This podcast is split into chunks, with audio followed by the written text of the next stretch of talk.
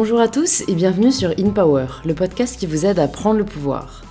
Aujourd'hui, j'accueille Irène, la fondatrice du média Paulette, un média féminin, feel good et participatif à l'image de sa communauté. J'ai beaucoup aimé cette rencontre avec Irène, vous allez voir, c'est une femme pleine d'énergie qui nous raconte comment elle a réussi à donner vie à un projet auquel elle croyait plus que tout, porté par la volonté de faire changer les choses et de créer un média dans lequel toutes les femmes se reconnaissent. Elle nous partage tous les coulisses de l'aventure Paulette, comment réussir à créer son entreprise quand on part de zéro, comment créer la meilleure équipe possible et beaucoup d'autres conseils pratiques très utiles. On a aussi parlé de ses autres passions, d'ésotérisme, d'engagement et d'équilibre de vie. Si cet épisode vous plaît, c'est en laissant une petite note sur Apple Podcast que vous pouvez me le faire savoir et en vous abonnant sur l'application que vous êtes en train d'utiliser pour recevoir gratuitement les prochains épisodes. Merci beaucoup pour votre soutien et je vous laisse nous rejoindre pour cette conversation avec Irène. Bonjour Irène Bonjour Bienvenue sur InPower, je suis ravie de te recevoir euh, ici. Est-ce que pour nos auditeurs et nos auditrices qui euh, ne savent pas encore qui tu es, tu pourrais te présenter euh, comme tu le préfères? Ok, eh ben, je m'appelle Irène, j'ai 34 ans et je suis la fondatrice du magazine qui s'appelle Paulette, qui est un média féminin qui existe depuis une dizaine d'années, qu'on peut trouver en kiosque et également sur le digital. Comment t'es venue l'idée de Paulette? Parce que c'est vrai qu'en fait, ça fait vraiment pas mal de temps que ça existe et c'est marrant parce que je connais Paulette depuis vraiment ses tout débuts parce que je me souviens très bien de ma de la cousine de mon père. Donc je ne connais pas le terme pour ça mais voilà la cousine de mon père. Elle, euh, elle avait acheté euh, je crois le premier journal papier de Paulette parce que si je me souviens bien il y avait je crois eu un système un peu de fonds participatifs où il y avait vraiment eu la communauté Paulette qui avait aidé au développement. Et en fait euh, elle m'avait vachement vendu Paulette et, et donc dès le début moi j'étais jeune à l'époque j'avais euh, j'avais vraiment eu cette impression de euh, ah ouais c'est un média où la communauté est super euh, engagée et enfin et elle-même porte-parole on va dire du mouvement. Et après du coup j'avais suivi de près ce que vous faisiez mais mais donc je sais que c'est ça fait longtemps que ça existe et, ça a été fait par étapes donc j'ai hâte de savoir comment ça s'est déroulé. Bah écoute oui comment bah déjà comment l'idée est arrivée moi c'est vrai que bah, depuis que je suis petite je dirais on dirait autour du collège je sais que j'ai envie de faire passer un message pour les femmes. Euh, je, enfin, pour moi, il y avait des choses qui me choquaient. Euh, la misogynie, euh, j'ai très vite pu voir ça et ça m'a souvent dérangé. L'injustice en général, le racisme, c'est des choses auxquelles j'étais aussi très sensible. Je pense que je suis quelqu'un qui a de l'empathie, donc quand je vois quelque chose qui me révolte, ça, ça me gêne, ça me dérange. Et puis en grandissant en tant que femme, euh, voilà, euh, encore plus. Euh, et, et, en fait, l'envie de faire ce magazine est arrivée très très jeune finalement, parce que pour moi, la vocation d'un média, c'est aussi celui de faire passer des messages, de bien sûr de raconter des belles histoires, mais aussi de donner des voix à des gens que tu vois pas partout et de faire passer des messages. Et c'est vrai que je trouvais, bah, à l'époque, après quand j'ai grandi, j'ai fait une école d'art appliqué, un BTS communication visuelle où j'ai appris le graphisme, la publicité. Et, euh, et, quand j'ai commencé, euh, après deux ans de travail dans la pub en tant que DA junior, euh, ce qui était très cool, mais vraiment correspondait pas finalement à, ce que je voulais, j'ai commencé à faire une étude de marché de ce qu'était la presse féminine, même si on en a tous un ressenti. Quand tout d'un coup tu mets ton nez dedans et que tu essayes de sortir des chiffres et que tu ramènes les couvertures du, même mois de, de, plein de magazines différents et que tu vois que toutes les filles sont blanches, qu'elles sont toutes faites pareilles euh, et qu'en fait il y a un manque de représentation qui est juste énorme, même si c'est le sentiment que tu as de manière globale, genre une fois que tu sors les chiffres, c'est vraiment effrayant en fait. Et donc du coup j'étais j'étais très euh, très embarrassée, encore plus énervée, mais en même temps, ce qui était chouette, c'est quand j'en parlais aux gens autour de moi, je voyais qu'en fait, on était tous pareils, à trouver pas ça normal, en fait. Hein. Et, euh, et, du coup, ça m'a, je me suis dit, bah tiens, enfin, ça ne justifie que la, pertinence de cette idée, de ce projet, qui est de faire un magazine qui, euh, qui parle à un grand nombre de femmes et surtout un magazine avec de la bienveillance parce que je trouvais vraiment que les magazines étaient euh, étaient pas cool avec les femmes. Euh, ils sont dans une schizophrénie entre accepte-toi et euh, et euh, rentre dans voilà et achète ta crème minceur et rentre dans dans cette robe dans laquelle tu rentreras pas. Mais, mais c'est pas grave, c'est ça la tendance. il y avait vraiment des on va dire qu'une approche je trouvais pas vraiment pas bienveillante et, et donc l'idée a été de se dire bah on va on va inventer un, un concept qui n'est pas là pour être mieux que les autres mais qui est là pour amener vraiment une alternative à ce qui à ce qu'il y a sur le territoire sachant qu'à l'époque, euh, clairement, tu avais euh, Cosmo, euh, Glamour, Biba. il y avait déjà, il n'y avait pas Gradia, il n'y avait pas il n'y avait pas, comment dire, euh, Cosette, enfin, il n'y avait pas tout ça. Donc, euh, on était vraiment sur une presse qui n'avait pas changé depuis euh, vraiment des années et des années, quoi. C'était très, très pauvre. Et puis, en même temps, la réalité, c'est que moi, bah, j'avais 23 ans, j'étais jeune, je n'avais pas d'argent. et du coup, pour se lancer dans un projet qui avait l'ambition d'être national et qui, où, moi, je me disais, ça ne sert à rien de sortir un petit truc de niche qui va parler qu'à quelques parisiennes. Enfin, j'avais envie tout de suite, ça sorte partout. Donc, grande ambition, grand besoin financier, mais vraiment pas, pas vraiment dessous. Donc, euh, donc du coup, euh, en même temps, à la même époque, c'était les tout débuts du social media. Les gens étaient sur Facebook depuis un an et demi, pour certains, pas encore. Euh, et moi, c'est vrai que j'ai toujours été assez early adopter, à regarder tout ce qui se passe, très curieuse, Internet, tout ça, tout ça. Et je voyais apparaître le début des, des blogueuses. Et je trouvais ça fantastique euh, de voir ces, ces, blogueuses. Elles arrivaient avec un vent de fraîcheur, de spontanéité, de naturel, qui justement venait s'opposer directement à la presse féminine euh, euh qu'on mangeait depuis des années, depuis les années 50. Et, du coup, je me suis dit, mais putain, mais c'est ça qu'il faut. Il faut un magazine féminin qui a la spontanéité, la fraîcheur de ce qui, qui, est en train d'arriver sur Internet et qui en même temps, bah, du coup, a, a le côté officiel, statutaire de, ce qu'est l'objet papier et qui touche du coup un grand nombre de gens et de femmes sans euh, voilà, en étant présent dans les kiosques. Et puis en parallèle, euh, l'idée d'une économie, enfin d'un projet collectif est aussi bah, née parce que j'ai créé une page sur Facebook, que finalement toute l'aventure s'est construite grâce à des personnes que j'ai rencontrées sur les réseaux sociaux. Et très rapidement, tout le monde a pris part au projet comme c'était son propre projet. Euh, étant donné qu'il n'y avait pas d'argent, les gens rejoignaient le projet d'un point de vue bénévole. Donc il y avait vraiment j'ai l'impression qu'en finalement, au lieu d'être une entreprise, ça s'est un peu construit comme une association. Euh, c'est vraiment, on, on, avait les mêmes idées, les gens me rejoignaient parce qu'ils partageaient mes valeurs, et on était là juste pour apporter quelque chose de positif à la société qu'on sent, qu'on a l'impression qu'il manquait, et, euh, et, le travailler sous forme de collectif. Et en fait, effectivement, quand tu montes un magazine, tu as besoin de journalistes, tu as besoin de photographes, tu as besoin de stylistes, tu as besoin de corps de métier tellement euh, différents que c'est pas un projet que tu peux monter tout seul. Es, moi, je sais qu'au départ, il y avait, j'avais une amie à moi du collège qui elle était, avait fait des études de journalisme. J'avais mon compagnon qui lui était euh, développeur et qui a monté sa structure et qui a fait toute la partie tech pour Paulette euh, et puis euh, un, un, pote graphiste aussi et puis ensuite plein de gens euh, qui se sont qui se sont greffés au projet. Certains sont restés longtemps d'autres un peu moins parce que forcément quand t'as pas de sous c'est compliqué aussi de pouvoir t'investir à, à, fond. Ça devient comme une asso quand tu t'investis dans une asso à côté de ton job ou de tes études tu vois. Et puis pendant tout ce, tout ce temps il a fallu réfléchir au business model enfin bon toutes les problématiques business on va certainement parler après. Et, et voilà et en fait c'est comme ça que cet aspect communautaire a été très fort. Euh, d'ailleurs, pour sortir le magazine en papier, parce qu'on est sorti, donc nous on est, on s'est créé en janvier, en juin 2009 sur Facebook, euh, et en octobre 2010 on a sorti notre site, un an plus tard, un peu moins d'un an plus tard, et un an après on a sorti le magazine par abonnement. L'idée, c'était de dire, c'était avant même un crowdfunding, c'était de dire, on peut pas imprimer le magazine nous-mêmes, donc commandez, abonnez-vous sans l'avoir jamais vu. Et s'il y a assez d'abonnements euh, sur notre site, eh ben, ça payera la production en fin de compte du magazine par abonnement. Et s'il n'y a pas assez, on vous remboursera. Euh, voilà. C'est de la précommande. Voilà, c'était de la précommande, exactement. Et, euh, et ça a super bien marché, donc ça a lancé le magazine en papier par abonnement. Et un an plus tard, on a fait un crowdfunding pour sortir en kiosque. Ok. Et donc on est sorti en kiosque en 2013. Ok. C'est marrant, du coup, euh, j'essaye de me remettre dans les, dans les tout débuts de Paulette. Mm. Du coup, en fait, tu as eu cette idée de média euh, qui, qui, visait à représenter euh, en soi la diversité des femmes. Ouais. Et donc, la première étape que tu t'es dit, c'est je vais créer une page Facebook. Ouais. Ok. Et de là, tu as fait un peu quoi? Un appel à, à, Ouais. à l'aide, un appel à. En gros, ce que j'ai fait, c'est que donc, à l'époque, il n'y avait pas de page, c'était mon profil perso. Euh, Ouais. et donc, j'avais. Ensuite, j'ai transformé en profil Paulette, je l'ai appelé Paulette. Et j'ai expliqué que cette- ce profil était, euh, avait pour but de rassembler des gens autour d'un projet futur qui allait sortir. Euh, je présentais mon projet en quelques lignes. Ouais. Et je disais, toutes les personnes qui ont envie de rejoindre le projet, n'hésitez pas à m'écrire, on se rencontre.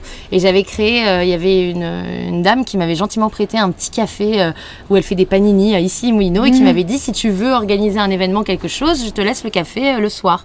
Parce qu'elle n'est pas ouverte le soir. Et donc pendant deux semaines, tous les soirs, j'ai pitché le concept du magazine à des inconnus qui m'avaient écrit sur Facebook, qui venaient par groupe en fait. euh, et, euh, et je pitchais le concept et les gens à la fin venaient me voir en me disant, Ah, j'ai envie de participer. Puis bon, au bout de deux semaines de rencontres comme ça assez intensives, j'ai dit, je peux pas continuer à faire ça, mais en même temps, ça m'a fait rencontrer tellement de gens qu'il faut que je continue à pouvoir me connecter à plein de personnes.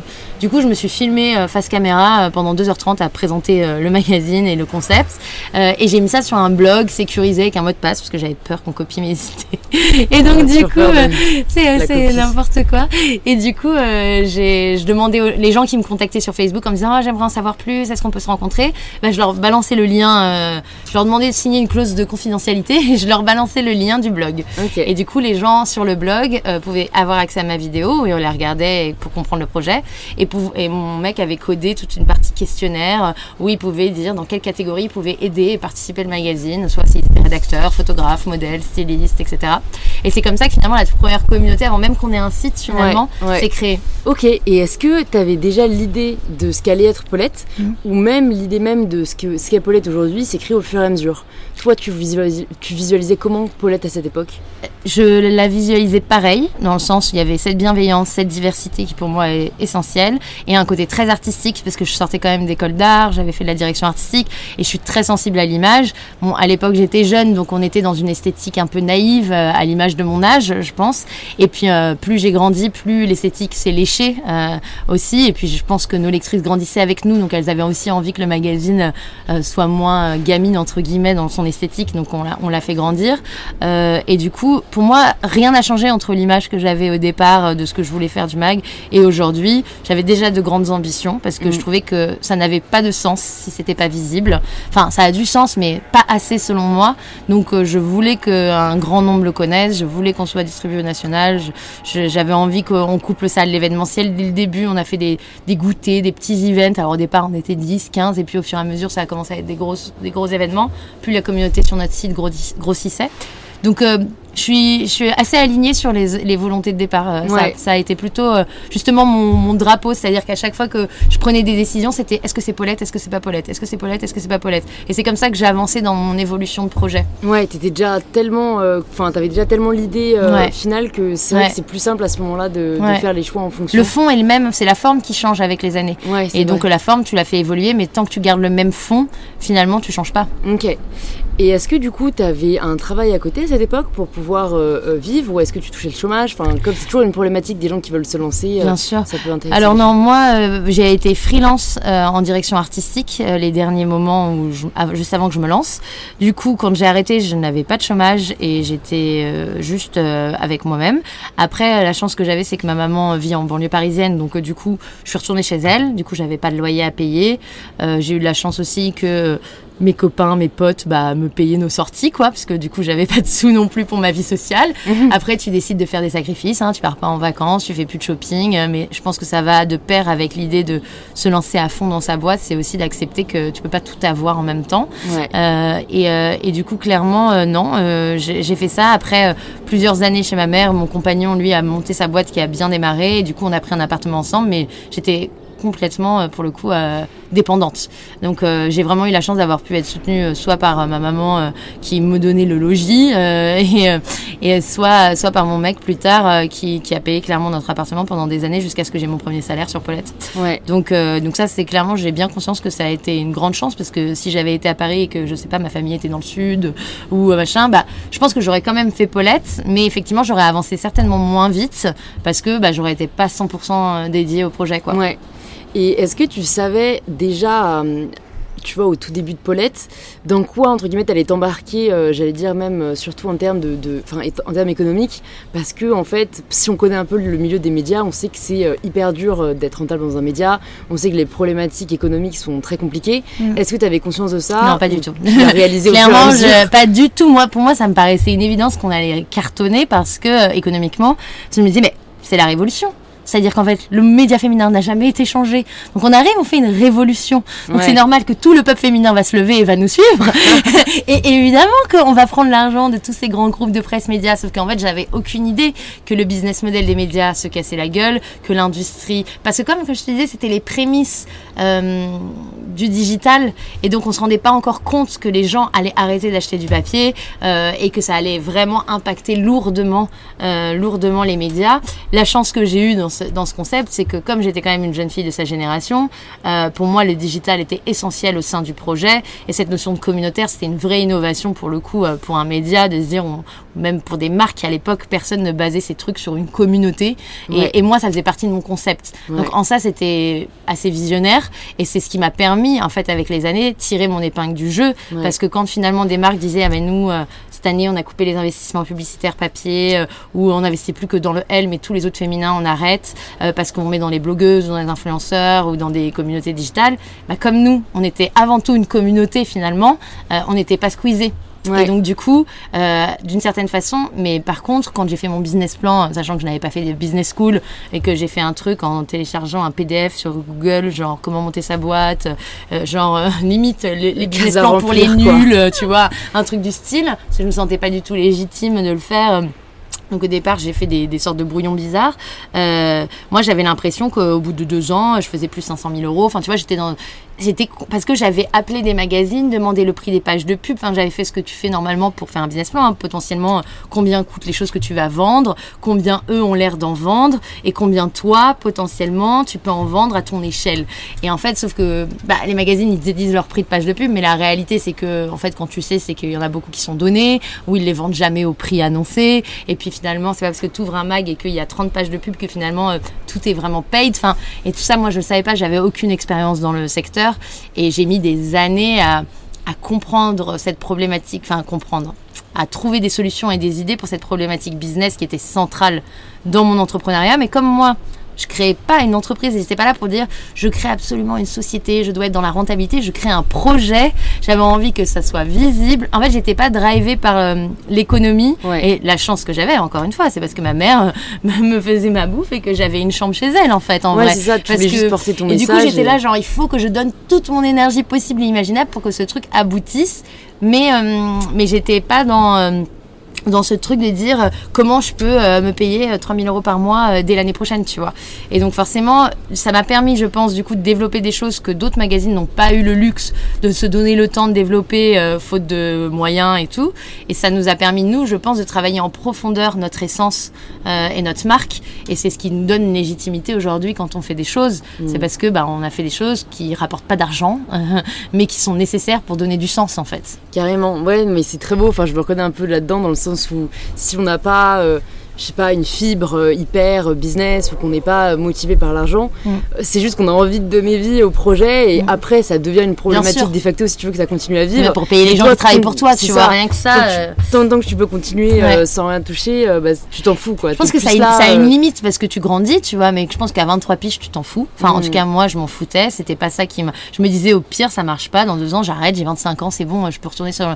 J'avais assez confiance en moi sur mes capacités de faire du travail correct. Ouais, Et donc, ouais. je m'étais dit, je retrouverai du travail. Enfin, tu vois, ça. Donc, j'avais absolument rien à perdre à cet âge-là. Mm. Et je pense que il faut, faut être exigeant, mais il faut aussi avoir un peu la patience de son âge. C'est-à-dire qu'en fait, t'es jeune, t'as rien à perdre, t'as pas d'enfant, t'as pas de responsabilité. Si t'as la chance d'avoir tes parents à côté ou une coloc pas chère, genre juste euh, sois intransigeant sur plutôt faire des choses qui ont du sens avant de penser tout de suite à l'argent ou ah j'ai pas pu partir avec mes copines à Marrakech. Enfin, tu vois, il Ouais. y a un moment donné, tout grand projet mérite des sacrifices et ça va vraiment de pair, quoi. Ouais, ouais, Et en fait, si, si t'es si t'es endurant et que tu t'es pas trompé sur la bataille que tu tiens, ça paye toujours en fait. Ouais. Ça paye Bah, toujours. c'est vrai, en fait, je pense que tant que tu t'arrêtes pas Ouais. et que tu Toujours veux en, tout en donner, mouvement, être toujours en mouvement. Ouais. Moi, j'ai l'impression, après, je, je pense que je suis une nature un peu hyperactive, mais je pense qu'il faut toujours être dans le mouvement, toujours se réinventer, toujours essayer de nouvelles choses, être généreux dans ce qu'on fait.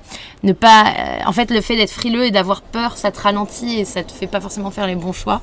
Donc même si on a tous peur, faut être courageux et, Ouais. Et c'est pour ça que c'est hyper important, je trouve, quand tu montes un projet, d'avoir une motivation qui va au-delà de ah j'ai une super bonne idée, je pense que ça peut marcher, mais d'aller plutôt dans un truc qui te touche personnellement, Ouais. où tu as l'impression que tu défends une bataille. De fou, Parce que ouais. du coup, toutes tes ressources, tu iras les chercher là-dedans. ça a du Euh, sens en ça- fait. en voilà. sens Et ça tu, a. et tu te bats pour quelque chose qui a du sens, qui donne du sens à ta vie, qui peut-être peut donner du sens à la vie d'autres personnes et les personnes qui te rejoignent.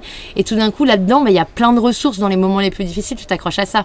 Alors que si tu te dis, ah, je me lance, ce qui est complètement louable et que plein de gens font, hein, surtout quand ils sortent de business school, j'ai un concept, je vois que sur le marché, il y a une opportunité, bim, je me lance. Je pense que c'est plus dur finalement dans les moments de difficulté. Ouais. Parce que ce qui t'a motivé, c'est avant tout une opportunité business Ouais. et moins quelque chose qui te touche perso. Totalement, bah, c'est marrant, la semaine dernière j'ai fait un podcast euh, où je parlais euh, solo et je conseillais euh, des, des livres, il y en a un que j'ai conseillé qui s'appelle Start With Why de. Simon Sinek Mm. et il explique que, que, bah, a rencontré beaucoup d'entrepreneurs bah, qui ont réussi au sens, au sens entendu par la société et c'est tous parce qu'ils avaient un pourquoi Mm. très fort Mm. et c'est ça qui va être le moteur quoi, de toute ton aventure entrepreneuriale. Ouais. Je voulais rebondir aussi sur un truc que tu as dit avant, comme quoi bah, tu étais toujours en mouvement et que tu étais toujours un peu alerte de, de ce qui se passait et que tu avançais toujours en soi avec ton temps. Euh, Est-ce que tu fais ça très consciemment? Est-ce que as, tu vois, tu fais des veilles? Est-ce que tu as des, Non. des techniques qui te permettent de voir tout ce qui se passe? Ah, Parce oui que ça peut non. parfois être difficile, surtout dans notre euh, Ouais, milieu et bien dans, sûr. dans- dans cette société. Quoi. Je suis d'accord. Je pense que j'écoute beaucoup mon intuition. Ça, c'est un truc, et je pense que c'est souvent les atouts de- des entrepreneurs aussi euh, qui, qui réussissent. Si, après, le mot réussite, il veut Ouais, dire rien dire, mais en tout cas, qui arrivent à aller au bout de leur projet, plutôt. C'est pour moi, c'est ça la réussite.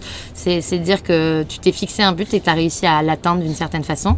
Et, euh, et du coup, moi, je me, fais- vraiment confiance. Je m'écoute quand je sens qu'il y a un truc. Je me dis, ah, là, il y a quelque chose, je le sens. On va tester, on va essayer. Je, je fais de la veille d'une certaine façon, dans le sens où je passe beaucoup de temps sur Instagram et je follow. euh, énormément de personnes, genre 7500 personnes. Euh, Tu dois tellement plus tout voir euh, non, pas du tout. Voilà, potes me disent, tu likes pas mes photos? Désolée, je, je... Elle est pas passée Elle est du passée tout, genre. Ou je l'ai peut-être raté, ce qui est fort probable aussi. Et en fait, le truc, c'est que je suis beaucoup d'artistes, d'artistes contemporains, de photographes, de modèles, et des gens de partout dans la, sur la planète en fait. Et, et du coup, pour moi, avant, je, quand j'étais étudiante, j'allais au musée beaucoup, euh, j'achetais beaucoup de magazines étrangers, c'était ma veille, euh, parce qu'on t'apprend ça en école d'art appliqué de toute Mm. façon.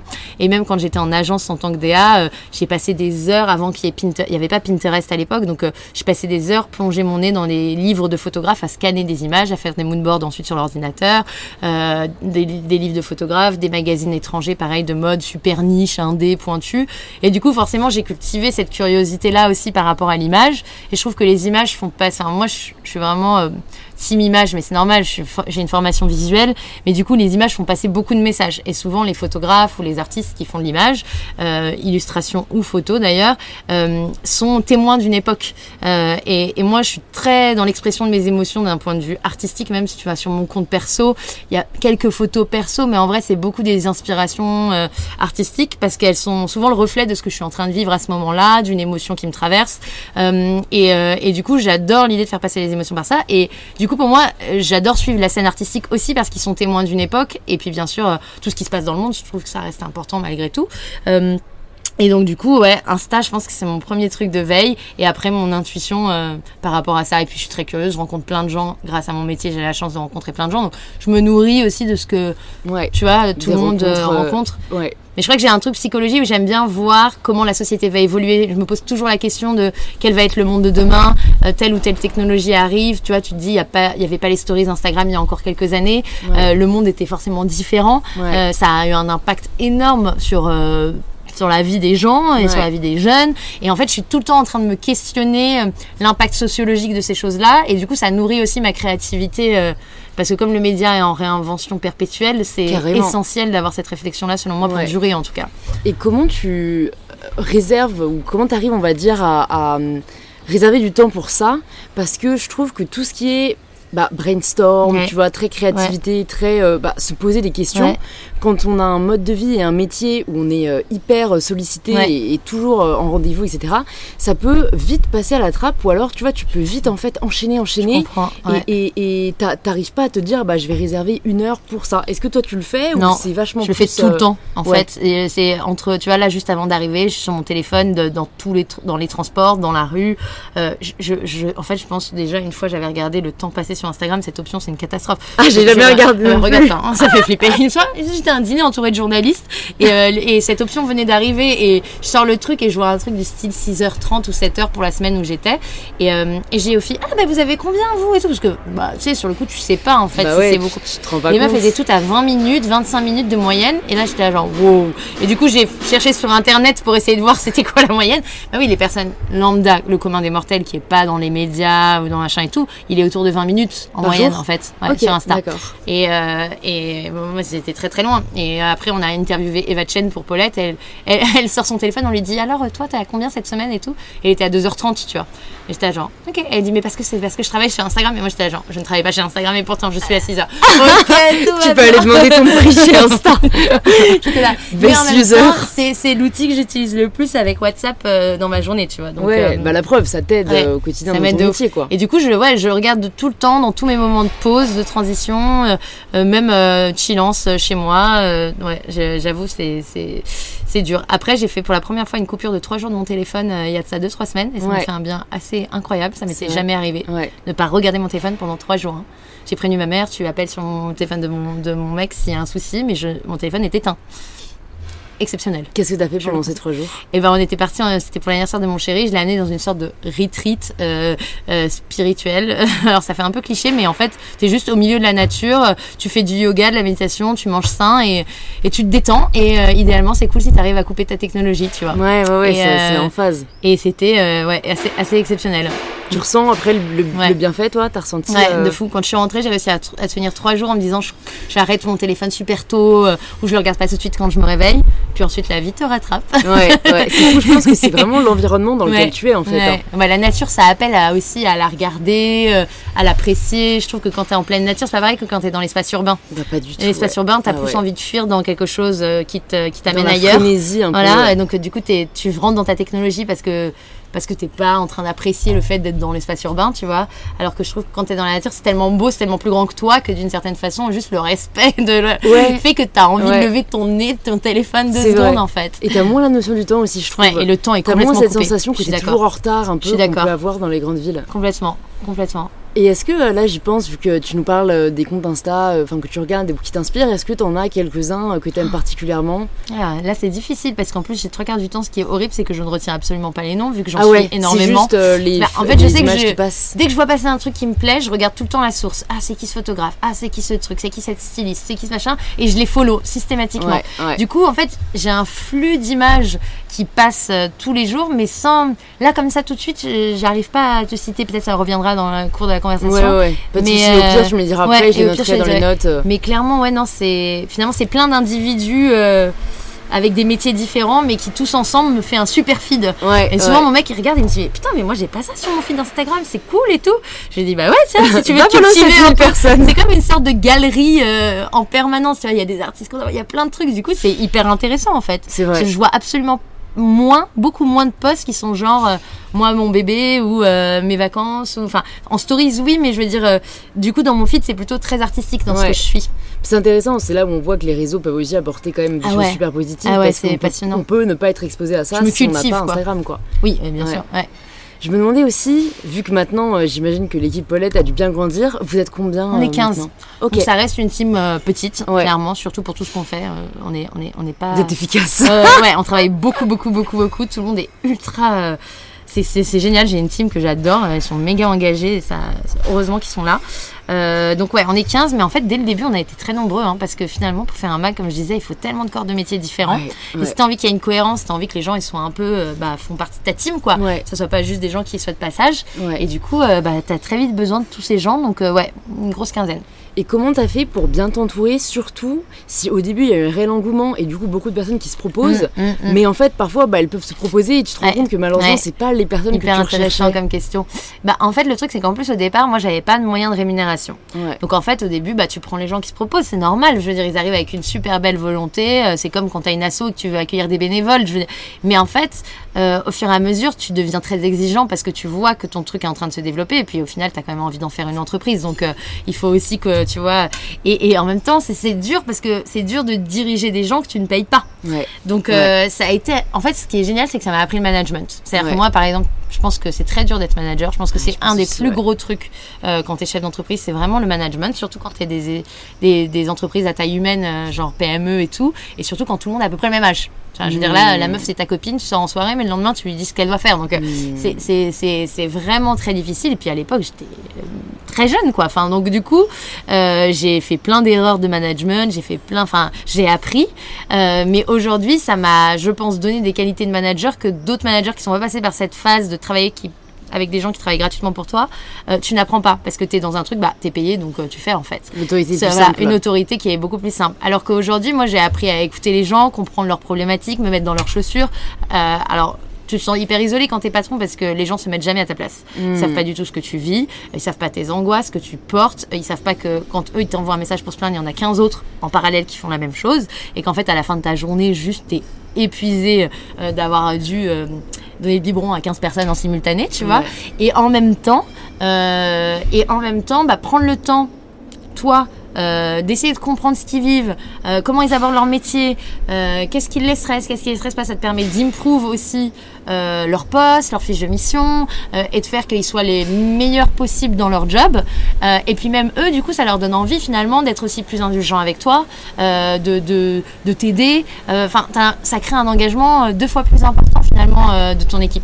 Donc ça, je l'ai vraiment appris, je dirais, ces trois dernières années où j'ai l'impression que le rapport avec mon équipe, il est plus sain que jamais parce qu'il y a, une, il y a bon déjà il y a un respect mutuel, mais au-delà de ça, euh, ouais, ils se sentent écoutés et moi je sens qu'ils sont là pour moi si à un moment donné c'est trop et que je dis ça suffit là. Ouais. Euh, ils vont se démerder entre eux et, et ça va être fluide. Et c'est vraiment, je pense, propre aux petites PME ça, Euh, parce que c'est piloté comme une famille en fait. Enfin, ouais, tu tout vois, le monde se connaît, donc voilà, il y a tout, le monde est très, humain. tout le monde est très proche, le rapport humain est très présent. Donc c'est à la fois une force, à la fois ça peut être un défaut. Et c'est c'est là où la place du boss, elle est très dure à tenir, euh, tu vois, euh, au sein de ce genre de structure, parce que tu deviens ami avec les gens, quoi. Enfin, tu vois. Mm, mm. Donc euh, c'est c'est très très difficile de mélanger amitié et travail. Et voilà, je l'ai appris dans le passé où du coup il y a eu des des couacs mais qui qui s'étaient l'immaturité finalement hein, Ouais. d'expérience manque d'expérience et aujourd'hui je suis très contente de pouvoir m'en servir pour justement euh, piloter le bateau euh, et le navire et, et toute cette belle team euh, le, de la manière ouais j'ai l'impression la plus juste possible Quel est la- le meilleur conseil que tu pourrais donner aux personnes qui, qui essayent de s'en sortir dans le management et qui sont peut-être là où tu étais, toi, il y a, il y a quelques années? Euh, moi, je pense, donne du temps à ton équipe, écoute-les, pose-leur des questions. Moi, souvent, par exemple, quand quelqu'un se plaint parce qu'il n'arrive pas, il y a un truc, il y a un problème, ou il y a quelqu'un dans la, dans la team, quelqu'un d'autre qui lui a filé des choses qui sont pas de l'ordre de sa mission. Enfin, tu vois, tu dois gérer aussi beaucoup de choses en interne, les uns avec les autres, tu vois. Ouais. C'est pose un maximum de questions, essaye de comprendre et finalement mets ta créativité et ta logique au sein aussi de, de ce, au service de ça, au service de l'humain, parce que l'humain, c'est ce qui fait que la boîte tourne. Je veux dire, pour moi, souvent ils disent, les, les investisseurs, euh, on investit bien sûr sur euh, le patron et sa vision, mais on investit aussi sur sa team. Et la team, enfin, si tu n'as pas une bonne team, si tu la manages mal, enfin, ça foire un projet en fait, une team. Et tu vois bien même qu'il y a une personne un peu négative ou qu'il y a des mauvaises vibes qui rentrent dans une équipe, ça peut te pourrir toute une équipe en fait. vrai. Et c'est essentiel le recrutement des personnes. Donc déjà, ça commence au recrutement. Premier conseil, c'est soigne ton recrutement. Essaye de te dire, est-ce que cette personne-là, je pourrais demain potentiellement euh, m'associer avec elle Euh, Est-ce que j'aurais, j'a- elle, elle me donne la confiance, euh, la, la bonne vibe, l'énergie? C'est pas genre, est-ce qu'elle est capable d'exécuter ce que je vais lui demander, mais c'est plutôt, est-ce qu'elle peut être micro-entrepreneur dans l'entreprise Est-ce que c'est quelqu'un qui... euh, que, donc, que j'aime bien, déjà rien que le feeling, c'est con, mais euh, euh, essayer de sentir les gens, être plus dans l'empathie, parce qu'en fait, ça te donne plein de clés, plein de solutions. Euh, et en fait, au début, tu crois que tu perds du temps à faire ça, parce que clairement, ça te prend énormément de temps. Et moi, au départ, c'est aussi pour ça que je l'ai peut-être un peu négligé, c'est que j'étais, ah bah, attends, on est tous dans le même bateau. Au bout d'un moment, tout le monde est, est payé. Ouais. Enfin, il y a un moment donné, euh, vos petits problèmes, on s'en fout, on avance. Hmm. Sauf qu'en fait, bien sûr, ça marche.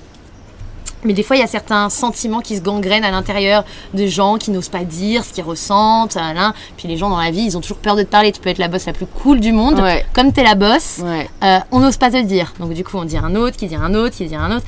Et en fait, euh, ça, ça crée des trucs inutiles. Des fois, je suis juste un petit manque de reconnaissance. Tu m'as pas dit que c'était bien euh, et tout, machin. Donc, euh. Crever l'abcès, euh, discuter, parler s'il faut trois heures avec la personne et sortir de, de- de cette conversation en étant sûr que tout a été mis sur la table, que tout est clair, que tout est sorti du ventre et que derrière on avance en construction positive. Et recruter que des gens positifs. Tous les gens qui voient le verre à moitié plein dans leur vision de vie en général, franchement, c'est pas des bonnes recrues pour une équipe.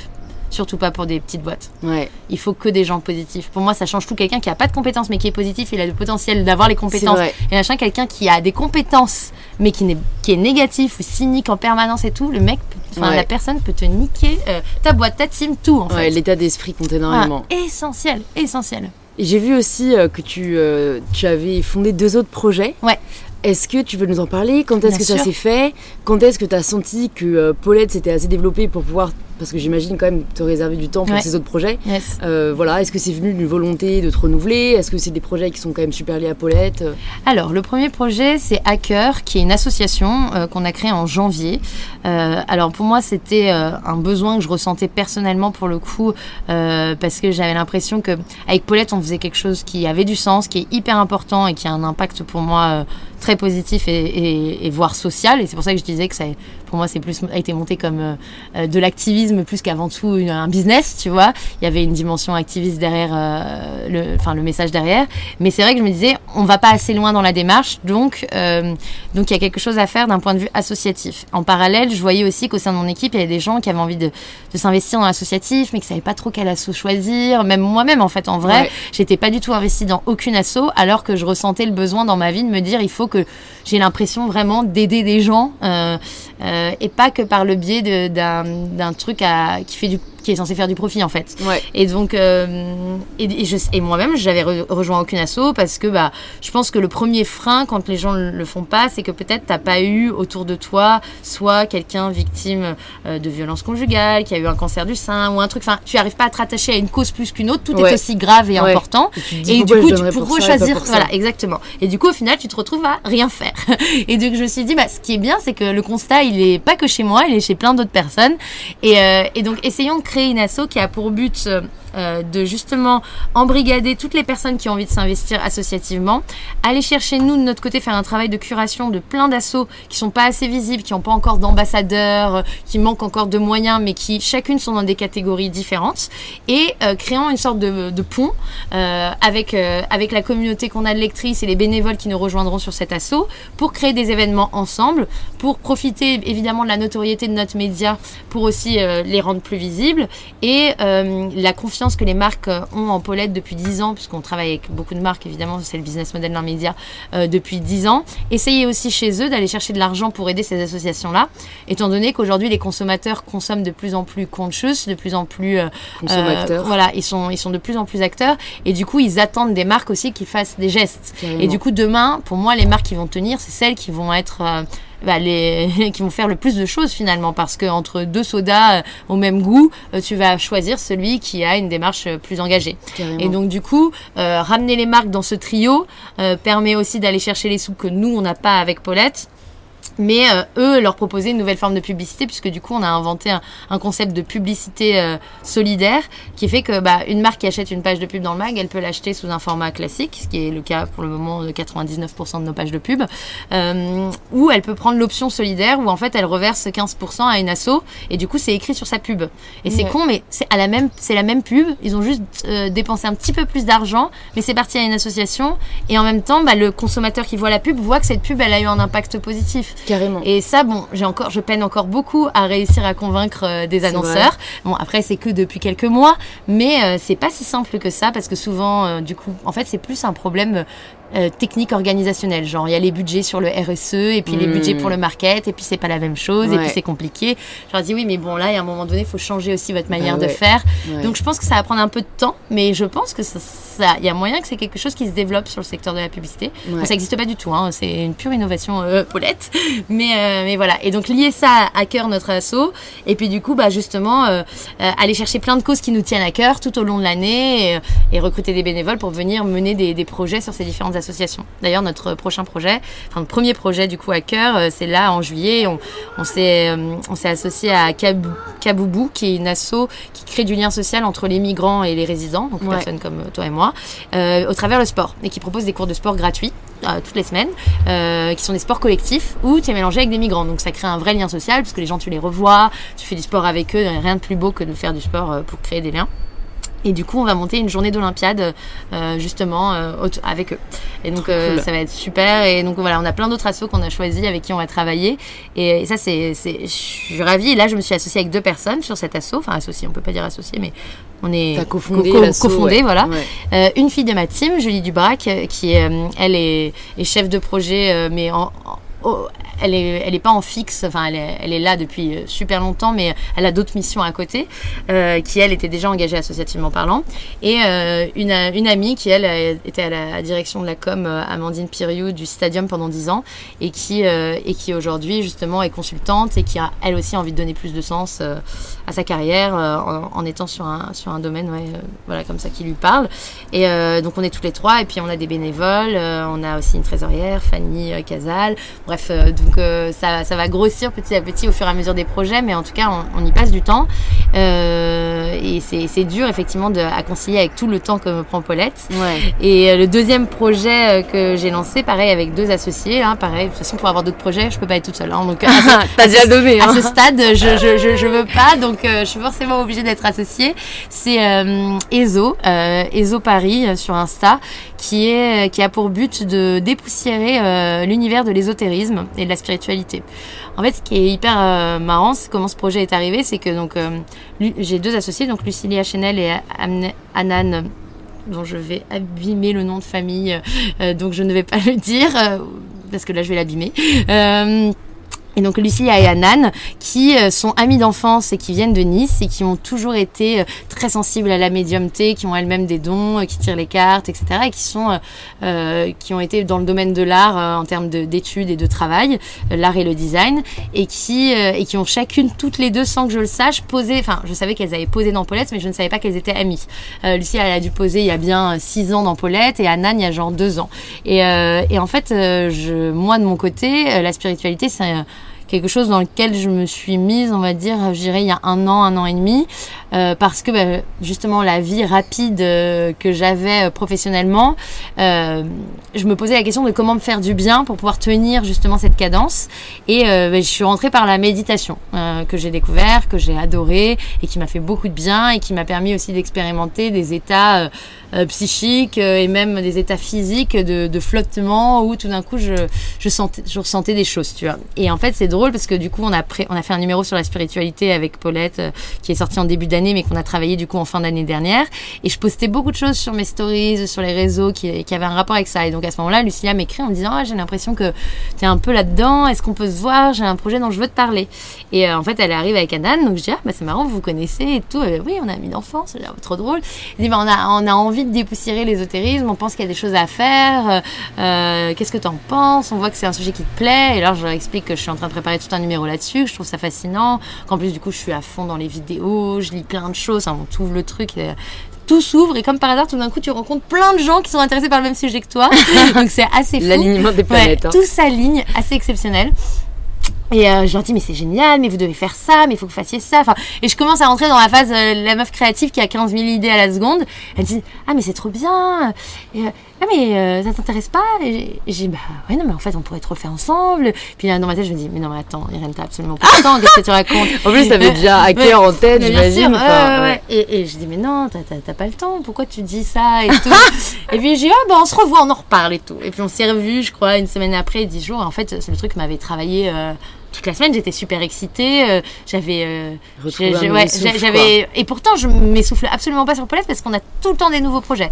Tous les ans, on sort des nouvelles choses. Là, on préparait nos podcasts. On a une émission de télé euh, sur Click depuis le mois de novembre. Enfin, tu vois, je. Il y a toujours plein de projets déjà en incubation. En fait, pour moi, justement, comme je suis quelqu'un qui m'ennuie vite, j'adore l'idée de créer tout le temps des nouveaux projets au sein même de Paulette. Mais au sein de Paulette, c'est plus simple parce que du coup, j'ai mon équipe. Enfin, tu vois, et, et, ça me change pas mon temps. C'est juste que du coup, je.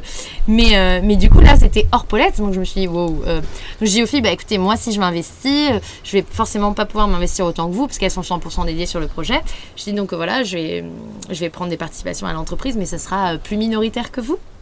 Et donc, et donc voilà, et puis, et puis finalement, bah, on a réparti un peu chacune nos missions, et puis on se parle en fait finalement toutes les semaines sur WhatsApp, on se, on se voit euh, tous les 10 jours. Et, euh, et, en fin de compte, c'est juste une question d'organisation. Elles sont quand même euh, très actives. moi, dès que je vois des choses, je, je partage, je relais. Ce qui est super, c'est que l'idée, c'est de dire, voilà, on va faire découvrir aux gens des pratiques qui existent depuis la nuit des temps dans toutes les cultures. que ça soit des, des, magnétiseurs, des astrologues, des médiums, des chamans, voilà, des gens qui ont des connexions avec l'au-delà, des choses comme ça. Et montrer que bah, sont des, aussi une manière de reconnecter avec soi euh, qui peut marcher et qui, qui marche parce que bah, en fait quand au bout d'un moment euh, on te dit des trucs qui sont improbables, tu te dis que là, il n'y a pas de. Il n'y a pas d'hasard. Il n'y a pas d'hasard, là. C'est pas des trucs que tu trouves sur Google quand on donne son nom, quoi, tu vois. Quand la personne te dit, euh, va chercher dans ton. euh, je suis en connexion avec ta grand-mère. Elle te dit d'aller regarder dans ton tiroir, d'aller voir ci, voir ça, et que tu vois un truc. Enfin, c'est, tu vois, c'est des choses qui sont euh, des fois indiscutables, en fait. hein. Ouais, et bluffantes, et surtout qui t'apprennent beaucoup sur toi. Et du coup, moi, je trouve ça fascinant. Fascinant et, et j'adore et donc l'idée c'est qu'on la plateforme ESO donc notre site qui va sortir en septembre soit euh, une référence si tu as envie de booker un praticien déjà que tu découvres ces différentes pratiques et que tu comprennes c'est quoi la différence entre un astrologue un médium euh, quelqu'un qui fait euh, de la kinésiothérapie de l'hypnose quelles sont ces pratiques et grâce à nous de pouvoir booker des gens certifiés que Ouais. nous on valide parce qu'on les a tous rencontrés Ouais. on est en train de tisser un énorme réseau de praticiens. Moi, j'en avais déjà dans mon entourage parce que j'étais sensible au sujet. Les filles en avaient énormément parce qu'elles étaient très sensibles au sujet. Donc, du coup, on, on deviendrait une sorte de caution pour, Ouais. pour ce genre de praticiens. Et puis, euh, à côté de ça, bah, il y a évidemment une énorme tendance qui s'est développée euh, sur, euh, je dis souvent, euh, le kit de la sorcière moderne. Donc, les cristaux, les petites brumes, le- l'encens, voilà, tous ces, ces petits objets. Et du coup, bah, l'idée, c'est d'avoir aussi un e-shop pour pouvoir vendre des choses.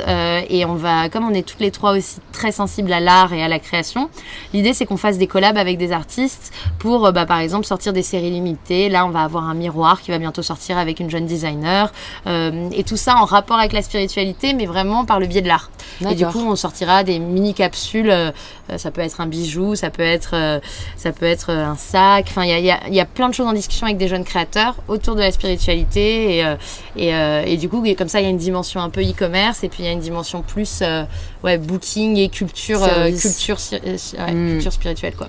Et est-ce que t'as pas le sentiment euh, que, que- comment dire que, que t'arrives pas on va, à être autant euh, sur ce projet que t'aimerais l'être? Parce que je trouve que quand on a déjà un gros Mm. projet euh, à soi, avoir d'autres projets qui gravitent, parfois on est là, oh mince, j'ai oublié de faire ça, ou parfois on a l'impression qu'on se divise Mm. et, et que c'est dur de, de garder son focus. Au début, j'avais peur d'avoir cette culpabilité-là, même vis-à-vis de mon équipe Paulette. Je me disais, ah, euh, ils vont croire que je suis moins investie, etc. Après, bon, un, déjà, je pense que c'est pas pour tout le monde. Moi, je suis vraiment une, euh, une hyperactive. Donc, euh, Mm. ça veut dire que, en fait, ça me. Ça, je travaille tout le temps, mais j'aime ça. Donc, euh, Mm. du coup, c'est ma passion. Donc, euh, je vis comme une passion, pas comme un travail. Donc, euh, du coup, forcément, je pense que j'ai plus de temps disponible mental Ouais. à consacrer que quelqu'un qui a peut-être besoin de plus de repos, par Ouais. exemple. Donc je pense que ça, c'est déjà, ça joue vachement dans la balance quand même. Ensuite, le deuxième point, c'est que malgré tout, faut pas l'oublier, j'ai quand même une team. C'est-à-dire que j'ai 15 personnes qui travaillent pour moi. Et aujourd'hui, enfin, je délègue beaucoup de choses. Donc je valide évidemment, on discute tout le temps. Mais, euh, mais, mais pour l'exécution, en tout cas, euh, bah, j'ai des gens qui le font. Ouais. Et puis euh, sur réseau, elles sont deux à 100% dessus. Donc c'est sûr que des fois j'aimerais être plus présente, mais elles le savent depuis le début finalement. Donc il n'y a pas de surprise. Donc, donc non, moi je vois plutôt les choses en positif. J'ai l'impression que tout s'enrichit. En plus, bah, tu vois, la typique sur Paulette, on a fait des choses avec des marques. J'ai pu intégrer réseau dedans en prestation de service. C'est une sorte de ping-pong. On va faire des choses à l'étranger parce que Paulette s'internationalise. Là en janvier, on a lancé notre site en anglais et on a fait un lancement à New York qui s'est trop bien passé. Là en septembre, on va avoir tout un appartement Paulette à New York pendant la Fashion Week. Ça va être super. Et la typique, j'ai envie de, de ramener les os aussi parce que je trouve Ouais. qu'il y a des choses à faire. Et donc, euh, du coup, moi, je vois tout comme euh, quelque chose qui se, qui se serre et qui se tire vers le haut. Ouais. Euh, et et c'est vrai que je pense que la maturité, j'ai 34 ans aujourd'hui et j'ai grandi et j'ai appris à ne plus être dans la culpabilité et, et prendre. En fait, j'accepte les choses euh, comme elles viennent et si je sens que mon intuition me dit de le faire, je m'écoute et j'y vais et je suis pas en train de me rediscuter 20 fois le euh, ah mais tu te rends compte les gens vont penser que Ouais. si que ça Ouais. et tout. Je, je m'écoute en fait. Tu vois les ponts Ouais. et pas les barrières. Ouais, ouais. Est-ce que tu as toujours réussi à écouter ton intuition ou est-ce que c'est quelque chose que tu as dû travailler? Je pense que de base, j'ai toujours eu ça en moi parce que ma mère me racontait quand tu étais petite, tu faisais exactement ce que tu pensais, ce que tu voulais, euh, tu, tu savais exactement ce que tu voulais. Donc d'une certaine façon, quand tu es un enfant et que tu sais ce que tu veux, c'est que tu écoutes d'une certaine façon ton intuition parce que t'as pas le knowledge de mettre euh, Ouais. euh, la Ton expérience voilà. au service de ni l'expérience, ouais. ni l'apprentissage et ta logique, euh, tu vois, c'est pas te- c'est pas ta pensée qui te fait prendre cette décision, c'est ton instinct. Euh, euh, Jusqu'à un certain âge, pour moi, les enfants sont, sont 100% dans l'instinct en fait. Et donc du coup, euh, je pense que je suis quelqu'un d'instinctif. Par contre, il est certain que au fur et à mesure des validations que j'ai eues grâce à mon projet, ça m'a donné encore plus de confiance à l'être. Parce qu'au début, enfin moi j'ai eu plein de moments de, de sentiments de non-légitimité, justement plutôt sur la dimension business, parce que je venais du côté créatif. On me disait ah bah t'es une communicante, t'es une créative. Ouais, on de te mettre dans Euh, une case. Donc, donc ouais, c'est normal que tu fasses pas énormément de profit parce que euh, parce que t'es pas une business. Et puis c'est marrant parce qu'au bout d'un moment, j'ai switché le truc et je me suis dit bah en fait c'est quoi, je suis une créative donc je vais mettre ma créativité dans le business et je vais faire en sorte que ce truc-là qui me donnait pas envie parce qu'en plus on me faisait bien sentir que c'était pas pour moi, euh, et ben je vais essayer de faire en sorte de m'amuser dedans parce que je vais y insuffler la notion de challenge créatif en fait. Et Ouais. c'est à ce moment-là vraiment que les choses ont changé, je trouve, parce que je l'ai plus abordé comme un fardeau. Putain, il faut que je trouve comment ma boîte va être rentable. Putain, c'est Ouais. super dur et tout. Et plutôt dire comment tu peux réinventer un business model. Et là, du coup, tout d'un coup, ça devient un challenge créatif. Et ça, moi, j'adore. Tu me donnes un problème, euh, j'adore l'idée d'essayer de trouver des solutions et de le résoudre. Donc, euh, donc voilà. Donc euh, euh, je pense que au fur et à mesure qu'effectivement tu as des success fees, ce qu'on appelle euh, ces petits challenges que tu peux check, ces petites euh, petites réussites tout au long de ton parcours, ça booste ta confiance en toi et du coup ça te dit bah regarde, tu t'es écouté alors que c'était pas gagné, ça a marché, continue. Ouais. Et donc du coup, bah du coup, je continue. Mais je continue à faire des erreurs des fois. Je continue à me tromper. Je continue des fois à, à me dire que j'ai cru que j'ai écouté mon intuition, mais en fait j'ai plutôt écouté mon cerveau, tu vois. Mais C'est ce dur de faire la différence, je trouve. hein. bah, c'est là où la méditation et la spiritualité aide- aident énormément. Parce que je, moi, ça m'a beaucoup aidé à. En fait, ce qu'ils disent souvent en méditation, c'est que, tu sais, ils te disent, euh, essaye de euh, ralentir tes pensées. euh, Il y a d'ailleurs, il y a certains gens qui disent arrête de penser, mais ça n'existe pas d'arrêter de penser, Ouais. tu penses tout le temps. Ouais. Mais par contre, ce qui, est ce qui existe et qui est vraiment euh, central dans la méditation, c'est de devenir un spectateur de tes pensées. Et en fait, dès lors que tu deviens un spectateur de tes pensées, ça veut dire que tu as fait un pied en, en arrière et que tu vois ce que tu penses, mais du coup, tu, tu ne peux plus être tes pensées dès lors que tu es le spectateur de tes pensées. Et en fait, du coup, tu as beaucoup plus de recul pour pouvoir dire si c'est bien ou pas bien, si tu vas faire ci ou faire ça. Enfin, Mm. c'est plus ta pensée qui guide, c'est ton intuition, ton subconscient, on va dire. Ouais. Et en fait, plus tu médites, plus tu deviens fort à ce jeu. Mm. Et en fait, du coup, plus tu te. Moi, je sais que je me suis retrouvée, parce que du coup, j'ai fait beaucoup de méditation. Je fais sur une appli chez moi, euh, euh, même des fois dans les transports, les gens ne calculent pas, mais je suis en train de. je en suis train de voilà. et, et du coup, euh, ça m'a aidé à quoi? C'est à m'aider à me rendre compte des fois dans des situations que là où là, j'allais prendre une décision instinctive, de me dire, tiens, euh, je vais poster ça, ou je vais envoyer un message à un tel. Deux secondes après, mes pensées me disaient Ah non, mais laisse tomber, ou Ah non, tu devrais pas, ou Ah, regarde si tu fais ça, machin. Et j'allais me censurer, j'allais censurer mon intuition. Ouais. Mais comme j'ai eu le réflexe de faire ce travail, je m'observe et je me dis, mais attends, là, t'étais en train de te censurer, meuf. T'étais en train de te censurer. Eh ben non, tu vas faire ce que t'avais prévu de faire. Et je le fais. Et ça, c'est exceptionnel parce que quand t'arrives à, à cette situation-là où tu te vois que toi-même, c'est tes pensées qui censurent ce que tu vas faire et que tu te dis, il n'y a pas moyen, je ne vais pas censurer l'intuition que j'avais. Et que en plus, généralement, tu ne te trompes pas. Ce que tu as fait euh, est, est positif, ça marche, ou tu as un bon retour. Ou... Et bah, du coup, c'est génial et ça devient une motivation et ça devient un réflexe. Et, et du coup, tu te retrouves de plus en plus à écouter ton subconscient. Tu vois. Ouais. T'as juste utilisé une appli pour euh, méditer ou est-ce qu'on t'a Ouais. guidé un peu? Parce que c'est difficile, je trouve, quand on n'a pas l'habitude. Ouais, Euh, j'ai essayé comprends. plusieurs fois. C'est vrai. Putain, c'est pas mon truc quoi. dur. Après, là, j'ai essayé. Headspace, Ouais. Qui est une appli qui vient d'arriver Ouais, en France Space, et que je trouve qu'elle est très bien faite et je commence à prendre un peu le rythme, tu vois. Écoute, je pense qu'il faut commencer déjà de base par effectivement les trucs de les namatata, les machins, juste pour comprendre la base de la méditation et de la respiration, euh, euh, parce que c'est avant tout déjà une approche respiratoire. Après, moi, mon appli, elle s'appelle Insight Timer. C'est une énorme agrégation de méditation partout dans le monde, dans plein de langues différentes. Et ce qui est génial dessus, c'est que donc déjà, tu peux choisir les langues que tu parles. Je fais beaucoup en anglais parce que pour le coup, je maîtrise bien. Et euh, je trouve qu'il y a plus de qualité, de contenu de qualité euh, dans les méditations en anglais. Et ensuite, tu peux choisir la durée que tu as pour ta méditation, donc euh, 5 minutes, 10 minutes, 15, plus 30, 1 heure. Et ensuite, tu peux choisir un état psychologique dans lequel tu es. Donc, si tu es dans l'anxiété, si tu es dans l'énervement, si tu es dans un truc où tu veux te reposer. Enfin, il y a plein de mots-clés. Donc, c'est fantastique parce que tu rentres par le mot-clé. Et ensuite, tu peux trier par les méditations dans cette catégorie qui ont été le plus écoutées ou les mieux notées ou ceux qui ont le plus de commentaires.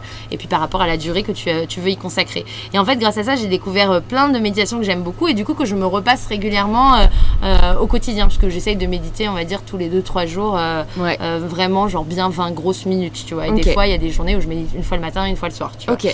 Euh, et en fait, c'est vrai qu'au départ, grâce à Paulette, j'ai eu la chance d'être invitée à des sessions de yoga, des sessions de méditation. C'est comme ça que j'ai été initiée. Et puis en fait, euh, bah, aujourd'hui, j'ai beaucoup moins de temps à aller, d'aller à tous ces événements et tout, parce que malgré tout, ça prend vachement de temps l'aller, le retour, plus la séance et tout. Euh, du coup, je me suis dit, bah, j'aimerais bien quand même continuer l'expérience, parce que de toute façon, je pense que n'importe qui allongé sur un tapis ou juste tu fais ton travail de respiration, tu te sens mieux après. Même si ça m'endort. Ah ouais C'est tout ce que ça fait. D'accord. Ouais. Ah, c'est fou ça. Et je suis dans l'état de sieste, tu vois, que j'aime pas en plus. je là, bon, j'étais au taquet il y a deux secondes et là, j'ai juste envie de dormir. Il faut choisir le bon moment. Hein. Peut-être que c'est pas un moment où tu as envie de rester énergique. Peut-être que c'est un moment où justement tu te sens fatigué et que ça va te faire du bien de faire cette pause. Ouais. Euh, où tu te sens. Moi, je sais que ça m'aide beaucoup quand je suis dans des moments où je sens qu'il y a une angoisse qui monte ou un stress ou quelqu'un. Tu vois, je sens que mes nerfs montent et je me dis, hm, je vais pas être très agréable avec la prochaine personne qui va m'écrire un email parce que là, je suis pas dans un. Donc, euh, pour pas être cette personne qui va répondre sèchement à un WhatsApp ou un truc parce que c'est pas de leur faute à eux, mais c'est l'état dans lequel je suis, euh, je vais faire un travail sur moi et je vais revenir dans un meilleur mood, tu vois. Et je l'utilise vraiment comme un truc pour justement être la, le, enfin, le meilleur, la meilleure personne de moi-même pour pouvoir travailler le mieux possible avec les gens, tu vois. Et des fois, t'as pas le temps de le faire et tu vois bien. Et des fois, je suis là, genre, putain, genre, j'ai été j'aurais sèche, j'aurais dû, j'aurais dû, dû prendre 5 minutes là et faire juste une pause et respirer, tu vois. Et moi, ça m'aide, pour le coup, ça m'aide beaucoup. Donc, je le conseille. Je pense qu'il faut essayer plusieurs fois, faut trouver la bonne aussi. Parce qu'il y a des méditations guidées qui, justement, sont insupportables. Et c'est pour ça que j'aime bien euh, euh, Inside Timer parce que tu trouves plein de gens différents. Et à un moment donné, il y a des gens dont t'aimes la voix, t'aimes l'approche, ils parlent pas trop. Moi, j'aime bien moins il y a de paroles, mieux c'est, je trouve. Mm. Euh, mais parce que du coup, j'ai fait tout ce travail déjà moi-même. Donc, euh, une fois que tu as été guidée plusieurs fois, bah, tu te guides toute seule euh, dans le scannage de ton corps, de remonter chaque élément dans ton corps, sentir les sensations et tout. Et puis, et puis voilà. Donc, donc non, moi, c'est ouais, ça te fait du bien. Ouais, de ouf. J'ai quelques dernières questions à te poser. une, c'est où est-ce que tu vois Paulette dans, les, dans 10 ans? Ah. Est-ce que tu as encore plein de rêves, plein de projets et tu arrives à garder cette, euh, cette fin que mm. tu avais au début Ouais. Bah alors moi Paulette, c'est marrant donc euh, tu vois quand je l'ai lancé au départ, je savais pas du tout ce que ça allait devenir même si j'avais de l'ambition, euh, j'avais aucune idée qu'on serait là encore dans 10 ans mais je me suis fait tatouer. Je me suis fait tatouer direct parce que je me suis dit déjà quoi qu'il arrive, ce sera le premier projet de ma vie et du coup même s'il avait duré que 6 mois, je le regretterai jamais. Et deux, en vrai, j'ai envie que ce projet me survive. Enfin, en fait, je me disais, j'ai envie que bah peut-être quand je serai morte, le, le, le, média continue, quoi. Parce que pour moi, c'était d'utilité publique, encore une fois. J'étais dans une réflexion où je me disais, on a besoin de bienveillance, on a besoin d'ouverture d'esprit, on a besoin de décomplexer les gens euh, sur le fait que, je sais pas, les femmes sont pas obligées d'avoir des enfants, qu'il n'y a pas qu'un seul modèle de couple, que euh, c'est ok si, euh, enfin, le polyamour, enfin, tu vois, d'ouvrir vraiment avec bienveillance les esprits et de se dire qu'on n'est pas obligé de fitter dans les cases de la société telle qu'elle nous a été présentée depuis, depuis toujours. Euh, et, du coup, euh, pour moi, c'est essentiel que ça, ça s'arrête pas. Donc oui, j'ai des grands rêves pour Paulette parce que je veux absolument pas que ça s'arrête. J'ai de l'ambition, d'où justement aussi l'envie de lancer Paulette en anglais là en janvier. C'était, ça faisait 10 ans. Je trouvais que c'était pertinent. Surtout qu'en plus sur Instagram, le deuxième pays à nous suivre c'est les États-Unis, le troisième c'est le UK. Donc euh, je pensais qu'il y avait vraiment une communauté prête à, suivre Paulette.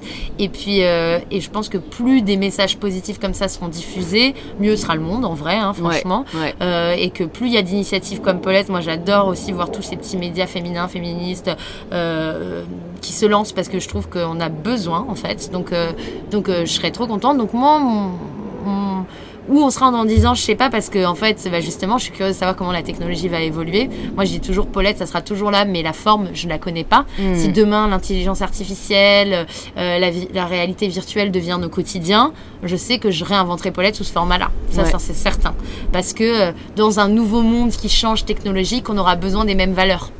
Euh, et puis souvent, les évolutions technologiques amènent avec elles des nouveaux problèmes sociétaux auxquels, il, va falloir répondre. Et là où la bienveillance sera toujours plus que de rigueur.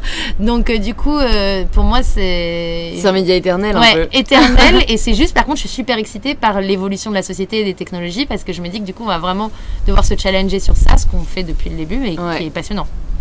Pourquoi Paulette? Pourquoi Paulette? Eh bien parce que en gros, donc déjà, je voulais que ce soit français euh, parce que on lit, bah tu vois, un, glamour, un Vogue, un Cosmopolitan, euh, c'est des titres euh, étrangers qui ont une version française. Mmh. Et je trouve que comme j'avais pompé le concept sur aucun média étranger, j'avais vraiment envie de le signer français pour que si ça perdure, on dise ah bah c'est un concept français je trouve ça important. Ensuite, euh, un prénom plutôt qu'un adjectif, parce que pareil, tu vois, euh, vogue, jalouse, glamour, c'est des adjectifs. Euh, je trouve qu'un prénom, ça met de la personnalité. Pour moi, c'est hyper important et c'est ce qui, pour moi, je retrouve dans toutes mes lectrices et tous les commentaires qu'on a sur les réseaux et puis toutes les filles qui ont participé à ce projet depuis toujours. C'est des gens qui ont des choses à dire, qui n'ont pas peur de s'assumer comme ils sont et du coup, ils ont de la personnalité selon moi. Ils essayent pas de rentrer dans les normes, ils essayent d'être eux. Et donc, du coup, un prénom, ça donne le ton. donc ça, c'était méga essentiel. Un prénom féminin français, féminin parce qu'on est parti sur le féminin, mais même si l'époque évolue énormément avec la notion de genre, c'est pareil, quelque chose qui m'intéresse beaucoup, euh, où je trouve que justement dans les pages de Paulette, de plus en plus on met des garçons maintenant, euh, parce que euh, j'adore l'idée aussi de, de, non, de, no gender, et aujourd'hui j'ai l'impression même chez les jeunes que la sexualité elle se transforme et qu'il se passe plein de trucs, donc Là, c'était féminin parce qu'à l'époque, de toute façon, ça venait contrer le, territoire, le territoire des féminins qu'on connaissait. Et puis ensuite, pourquoi Paulette plus que Jacqueline, par exemple euh, Déjà, alors oui, dans le côté vieux prénom. Pourquoi le vieux prénom euh, En fait, le vieux prénom, pour moi, évoquait la bienveillance. C'est-à-dire ce truc chaleureux qui te veut du bien. Et j'étais vraiment, pour moi, c'était essentiel qu'on sente que c'est un magazine qui veut du bien aux femmes. Euh, et, et, ça te rappelle une grand-mère, une grande tante, quelqu'un qui n'a pas envie, tu vois, de t'enfoncer normalement. et, et puis en même temps, je trouvais ça extrêmement drôle et décalé. entre deux magazines de mode féminin qui se la pète parce qu'il s'appelle Vogue, l'amour, Cosmopolitan, tu vois, des mots comme ça un peu pompeux. Euh, je trouvais ça génial d'arriver avec un prénom euh, de, mamie. Euh, il y avait un côté autodérision, humour qui fait aussi beaucoup partie du ton et de l'écriture Paulette. de on se prend pas au sérieux, on, fait, on fait des pirouettes humoristiques. et donc, du coup, je trouve que c'était essentiel. Et ensuite, j'ai listé plein de, de vieux prénoms féminins français. Épaulette, euh, bah, c'était joli, ça sonnait bien. Il euh, y, avait le, le il y avait le L, le, le P. Enfin, en plus graphiquement, moi du coup, je pensais en tant que graphiste aussi, euh, ça allait être super beau en logo. Donc voilà. Trop cool, mm. c'est une belle réflexion. Mais je ne connais aucune Paulette. C'était vraiment une construction mais finalement de C'est un imaginaire et c'est limite encore mieux parce que quand tu connais le prénom, tu penses aux gens que tu connais. Donc un prénom que personne ne porte aujourd'hui, ça nous laisse nous l'imaginer et nous, l'approprier un peu tu associes les valeurs que tu as envie, ce que tu ressens. Et la dernière question du podcast, bah, c'est la question signature. Ça signifie quoi pour toi prendre le pouvoir de sa vie? Alors, eh ben, je pense qu'on va revenir à cette notion d'intuition et d'écouter son subconscient. Et prendre le pouvoir de sa vie, c'est se, pour moi, c'est ne pas se laisser, euh, même si c'est très dur, euh, ne, pas ne pas faire que nos choix soient guidés par autre chose que par euh, ce que nous on ressent. C'est-à-dire, ça peut être l'influence de la famille, l'influence d'un compagnon, d'une compagne, l'influence des réseaux sociaux ou de ce que la pression que la société met sur nos épaules. Pour moi, avoir le pouvoir sur sa vie, c'est le pouvoir de s'écouter, d'être soi. Et, c'est un pouvoir qui est souvent challengé, parce que tu peux très bien l'acquérir, par exemple, lors d'une action, d'un moment, une prise de parole, et te dire putain, je me suis assumée, j'ai le pouvoir sur moi, et puis dix minutes plus tard, le perdre complètement dans une autre situation. Je pense que c'est comme la confiance en soi finalement. Hein. C'est pas du tout un truc qui pour moi est linéaire. C'est ça aussi. Il y a des jours où tu es au top, il y a des heures où tu es au top. Puis il y en a d'autres où tout d'un coup tu te sens comme une gamine qui a plus du tout confiance alors qu'une heure plus tard, avant, tu étais euh, Beyoncé, tu vois. Et euh, je pense qu'il faut accepter le fait que c'est absolument pas euh, linéaire et, et qu'on est tous pareils. C'est ça qui est génial. C'est que finalement, même une Rihanna, une Beyoncé, elles ont des moments de down. Même Oprah a des moments de down. toutes les personnes que tu regardes avec des grands yeux en disant putain, mais elle, elle est invincible. Elle aussi, elle a ces moments de, de manque de confiance en elle et de down que tu soupçonnes des fois même pas. Euh, et donc du coup, prendre le pouvoir sur sa vie, c'est déjà accepter ses hauts et ses bas et le fait que tu vis en paix avec ça, tu vois. Ouais. Mm. J'adore. Super. bah, merci beaucoup Irène d'être venue sur InPower. Mais merci Ça fait très plaisir de te rencontrer et d'en savoir plus sur, euh, sur toi et ton univers. Où est-ce qu'on redirige les auditeurs, les auditrices qui nous écoutent, qui veulent en savoir à la fois plus sur toi, à la fois plus sur euh, Paulette et sur euh, tes, différents projets, Eh ben on les redirige, je pense, sur Instagram. Déjà, c'est la plateforme sur laquelle on est vraiment méga actif. Donc, at Paulette, at Irénette pour moi. Et puis, at Hacker et Paris pour mes autres projets. Et puis, sur notre site, pour ceux qui aiment lire, parce qu'il y, a en, y, en a encore. On a des articles quand même qui sont vraiment hyper intéressants. Et dans les kiosques, pour ceux qui qui aime le papier. Ouais. Parce que clairement, papier, euh, clairement, c'est un bel objet qu'on prend soin de préparer et dans lequel on met beaucoup de cœur et avec des articles de fond vraiment intéressants. Donc, euh, donc euh, pour tous ceux qui n'ont pas remis un pied dans les kiosques depuis longtemps, je vous conseille d'aller chercher le numéro d'été qui d'ailleurs sort demain. Ah, bah génial. C'est pas quand l'occasion. sortira, mais en tout cas, quoi Il sera en- kiosque. le mag d'été sera, sera sorti et le thème c'est les émotions. Donc on s'est on s'est bien amusé à aller creuser justement sur la source de nos émotions, pourquoi on ressent telle ou telle chose, la peur, euh, euh, les hommes et leurs émotions. Enfin c'est un numéro assez passionnant quoi. Super. Bah, je mettrai tout ça dans les notes du podcast pour qu'on puisse tout retrouver. Génial. Et je te dis à très vite. à bientôt. Salut Irène. Au revoir. C'est déjà la fin de cet épisode. S'il vous a plu, vous pouvez nous le faire savoir en le partageant sur Instagram, en taguant mybetterself et irénette, et en vous abonnant au compte du podcast inpowerpodcast. C'est aussi en le partageant à vos amis que vous permettez à InPower de grandir, et qui sait, peut-être en inspirer certaines et certains. Je vous remercie sincèrement et j'ai hâte de vous retrouver mardi prochain 7h pour le tout nouvel épisode d'InPower.